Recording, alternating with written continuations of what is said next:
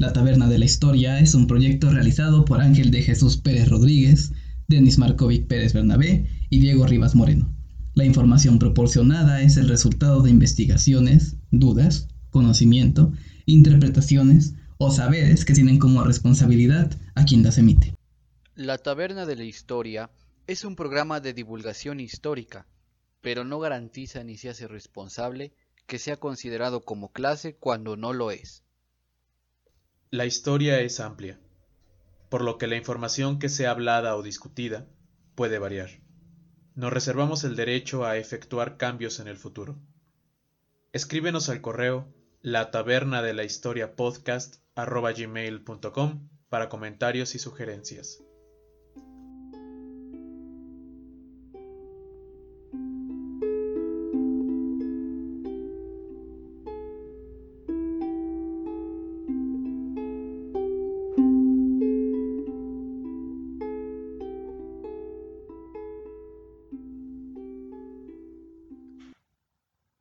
Complicado no formar parte de la gran, gran lista de personas que han estado en un desastre natural o una situación de estas características, ya sea un sismo, una inundación, una tormenta eléctrica, un incendio.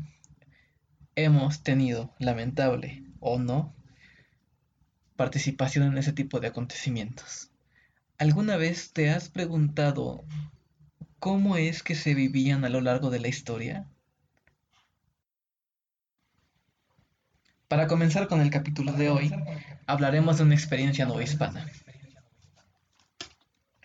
El 28 de marzo de 1787, el día de San Isidro, un sismo irrumpió la tranquilidad de la época. Con epicentro en las costas de la Intendencia de Oaxaca, se pudo sentir en todo el virreinato Estimaciones actuales nos dicen que alcanzó en escala de Richter un 8.6. Ah, como consecuencia, existió un tsunami devastador. Entonces, es sabido al día de hoy que toda la ciudad de Oaxaca quedó destruida. El centro del virreinato de la Nueva España, en la Ciudad de México, por ejemplo, hubo muchísimos daños estructurales. El alcalde mayor de la ciudad de Agualapa, Francisco Gutiérrez Terán, nos dice en su reporte a la capital lo siguiente. Estando varios infelices de aquellos pesquerías, haciendo barras para recoger pescado, y ya algunos montados a caballo después de haberlo recogido y metido en sus redes, vieron con asombro retirarse el mar más de una legua, descubriéndose tierras de diversos colores, peñascos y árboles, y que con la misma velocidad se huyó de su vista. Volvió otra vez y otras, dejando millares de pescados en el distrito que quedó sin aguas.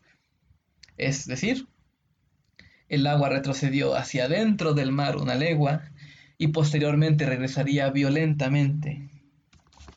Las estimaciones de hoy nos dicen que las olas alcanzaron hasta 18.5 metros de altura y que el agua irrumpió dentro de la tierra entre 7 y 8 kilómetros.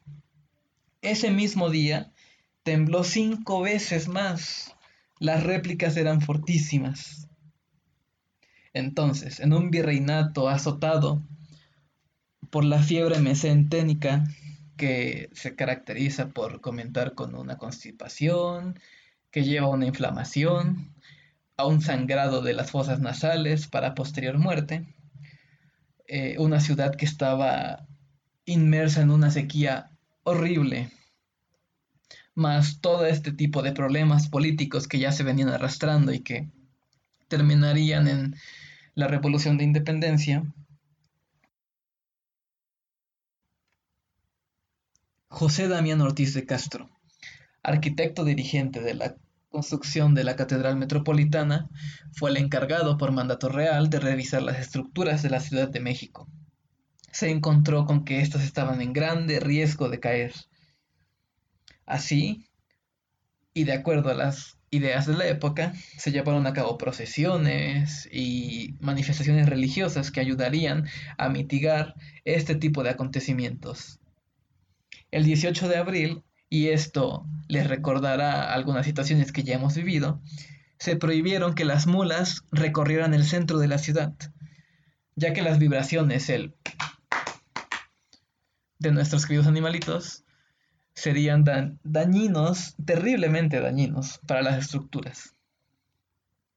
Finalmente, los dejamos con esta pequeñísima reconstrucción de cómo pudo haber sido vivir ese tipo de terremotos.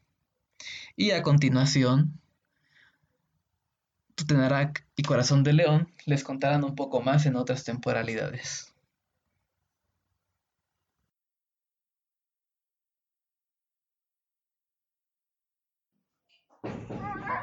Buenas tardes, don Cruz. Buenas tardes, Marianita. Voy a pasar. Buenas tardes, hijo. Que Dios te bendiga. Buenas tardes, hijo. Que Dios te bendiga. ¡Ay, Dios! ¿Escucharon? ¡Ay, estoy temblando! ¡Métase para adentro, rápido! Vamos de rodillas, hay que arreglar esto. De rodillas. Credo in non Deum, Patrem omnipotentem, factorem caelit terrae, visibilum omnium et invisibilum, et in unum Dominum Jesum Christum, Filum et digun, unigetum et ex patre naturanante omnia sacula.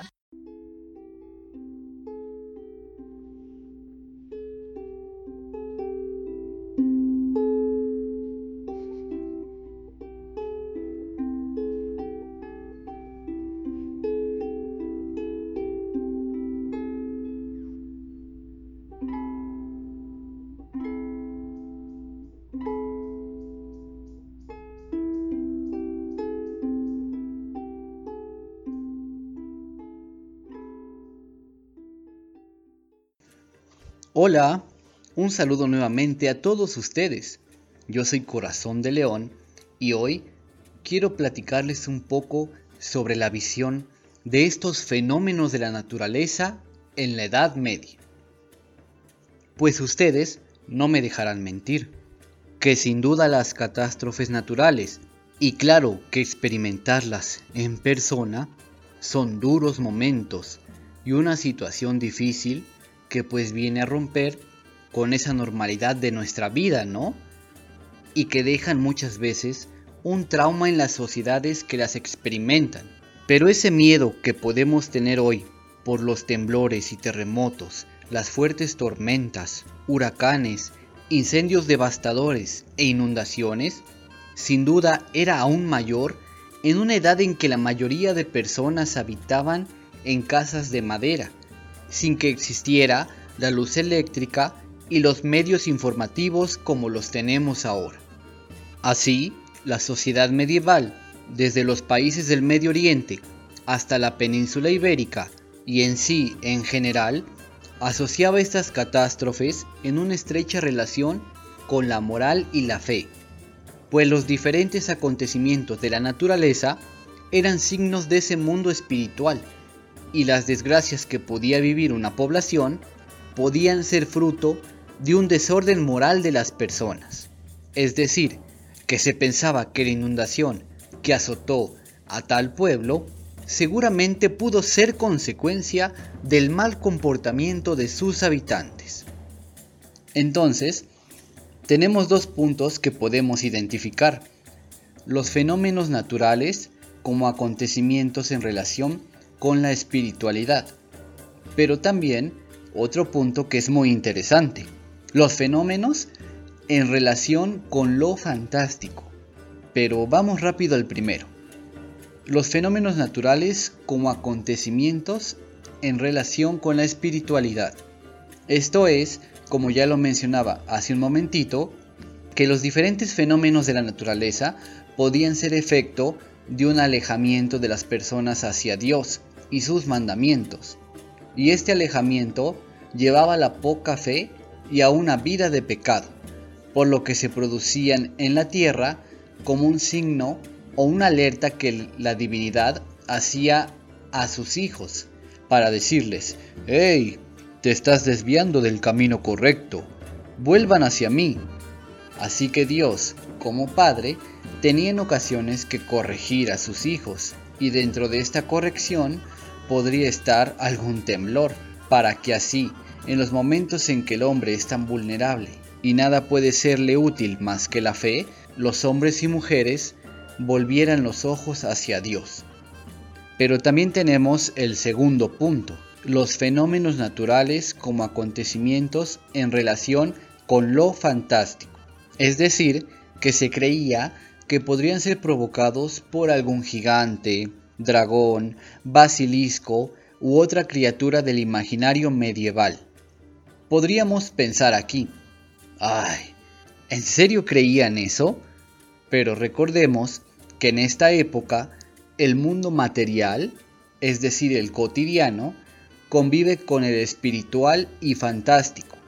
Por lo que sí, se creía por ejemplo que un dragón podía causar eclipses, tormentas de unos poderosos vientos, deslaves en las montañas y grandes incendios que acababan con extensos campos e incluso con pueblos y villas. Porque imaginémonos, un grupo de mujeres que van diario al río cercano a su villa a recoger agua, y que un día por algún fenómeno de la temperatura y efecto químico encuentran el río cristalino, fangoso y lleno de lodo. O una noche común en una pequeña población donde todos ya están listos para descansar e irse a la cama, y una chispa accidental inicia un incendio en una casa que al ser de madera, con techos de paja, la consume rápidamente, y así la siguiente, y la siguiente, y la siguiente. Son acontecimientos que rompen con esa normalidad, ¿verdad? Y trayendo a nuestra mente todas esas historias de criaturas que acechaban al hombre, como personas medievales, ¿cómo lo podríamos explicar? Seguramente en el caso del río, como un basilisco que vomitó su pestilencia sobre las aguas cristalinas, corrompiendo toda la corriente, mientras que en el caso del incendio, como un dragón que se ocultó en la espesa oscuridad para iniciar con su aliento de fuego un devastador infierno que destruyó un sinfín de viviendas. Ahora, ¿quién sería la institución encargada de auxiliar a la población tras estos acontecimientos? ¿Qué creen? Pues ya desde aquellos siglos la gente se quejaba de que sus gobernantes no eran tan eficaces ante estos problemas, algo que casi no pasa en la actualidad, ¿verdad? Es sarcasmo, porque muchas veces los señores, duques, gobernadores o regentes también se veían afectados y apenas si podían ayudar a los suyos. Entonces, será la Iglesia quien ocuparía el papel de una organización de beneficencia, convirtiendo muchas veces los terrenos de los monasterios en verdaderos hospitales y refugios para los desfavorecidos. Pero el mundo del monasterio es otra historia que estoy reservando para un próximo programa.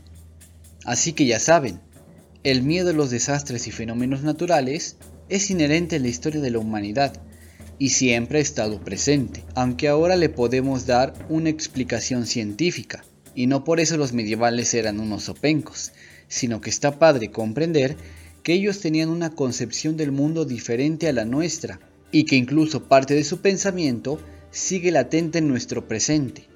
Pues cuántos no, ante el zarandeo de un temblor, de lo primero que hacemos es pedir a la divinidad que nos permita salir libres de aquella peligrosa situación. Si desean conocer más del imaginario medieval y algunas criaturas, les recuerdo que también tenemos un programa sobre el bosque medieval y dragones, que seguramente les gustarán. Y mientras ustedes recuerdan algún fenómeno de la naturaleza que les ha tocado vivir, yo les invito al siguiente relato que les interesará mucho y les deseo que sean felices y estaremos aquí muy pronto para viajar a la aventura.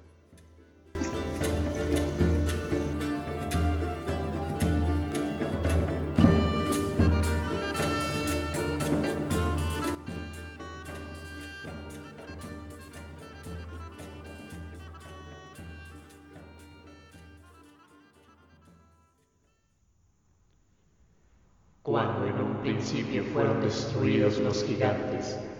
Gea se puso furiosa y tuvo unión con Tártaro, y de ese hecho dio a luz en una cueva de la región de Cilicia al más joven de sus hijos, y que recibió el nombre de Tifón. Nació como un ser monstruoso, pues contaba con cien cabezas, tenía cuerpo de dragón y en vez de piernas tenía serpientes unidas como en una especie de manojo. Por manos tenía cabezas de serpientes. Se cuenta que al estirar los brazos alcanzaba hasta distancias de cien lenguas y poseía la particularidad de imitar el sonido de las bestias. Una de sus muchas cabezas tiene forma de asno y al estirarla puede tocar las estrellas y cuando extiende sus alas opaca el sol. De sus ojos sale fuego y su boca escupe rocas encendidas. Cuando pretende subir al Olimpo, es rechazado de inmediato por el rayo de Zeus, y para escapar de sus malas acciones, los dioses toman diversas metamorfosis. Así, por ejemplo, Hera se transforma en una vaca blanca, en tanto que Artemis en un felino, Afrodita en pescado. En su lucha contra las deidades olímpicas es únicamente Atenea quien lo enfrenta. A Zeus lo tilda de cobarde y este furioso lo ataca con el rayo y lo hace huir maldido hacia el monte Caso. Y ahí tiene sus garras y coge al sumo y se lo lleva a la cueva Puricia quedando de tal manera atrapado que no puede defenderse. El monstruo le quita los tendones de las piernas para dejarlo totalmente inutilizado.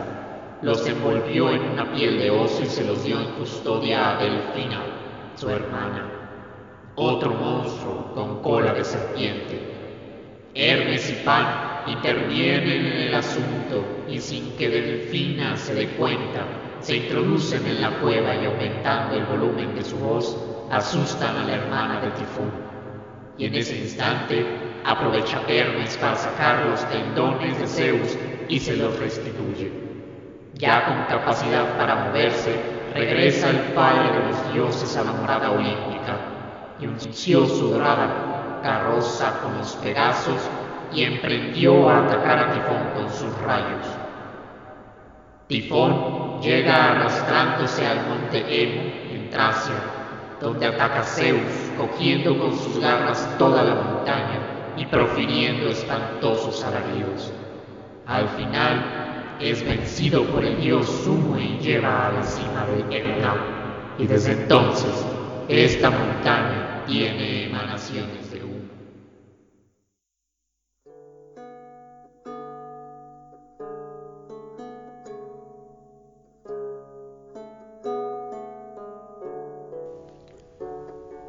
El mito griego que describe al gran enemigo de Zeus, Tifón, es la representación que tenían los antiguos griegos del causante de los huracanes y terremotos, que éste causaba con el movimiento de sus alas. De su boca escupe fuego y lava, por lo que al ver cómo una erupción volcánica sucedía, era probable que para ellos la furia de Tifón había comenzado. Todos hemos escuchado hablar de la erupción del monte Vesubio y la destrucción de Pompeya, pero hablemos de una catástrofe que sucedió entera, que fueron varios desastres juntos, una erupción volcánica, un terremoto y un maremoto, una verdadera manifestación de tifón.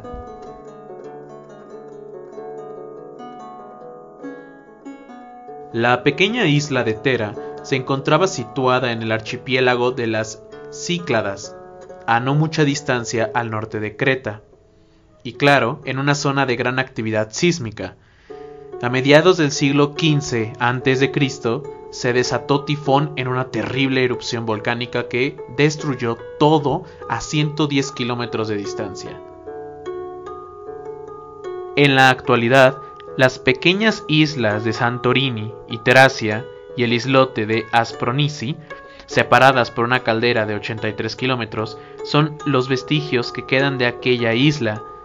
No solo Tera desapareció por la furia de tifón, sino también ciudades cercanas a Creta, como Malia, Sacros, Agia, Triada y Festo. Todos los palacios cretenses, con excepción del de Cnosos, fueron brutalmente destruidos. Existe una teoría en la cual, en 1934, decía que la erupción volcánica causó un gran maremoto que fue el responsable del hundimiento de la civilización minoica. Antes de la catástrofe, la ira de tifón era evidente, ya que Creta fue sacudida por una serie de terremotos de intensidad baja que seguramente alertó a la población, por lo que abandonaron la ciudad. Por ello, no se encontraron restos humanos como los encontramos en Pompeya. Pero a veces de las cosas malas surge algo bueno. Esta destrucción no solo supuso el hundimiento de la actividad económica minoica, sino que también de la aparición ahora de una nueva potencia, la micénica, que llevó con suma rapidez el hueco dejado en el comercio mediterráneo oriental. El mito de la Atlántida, según Platón, que dice que el pueblo se corrompió, y fue por ello que Zeus los castigó enviándoles terremotos e inundaciones, hasta que finalmente la Atlántida fue tragada por el mar. Según algunos estudiosos, representa el recuerdo popular de este acontecimiento. No solo se hundió gran parte de la isla de Tera, sino que el cielo se volvió negro por la ceniza del volcán que provocó un invierno que duró varios años.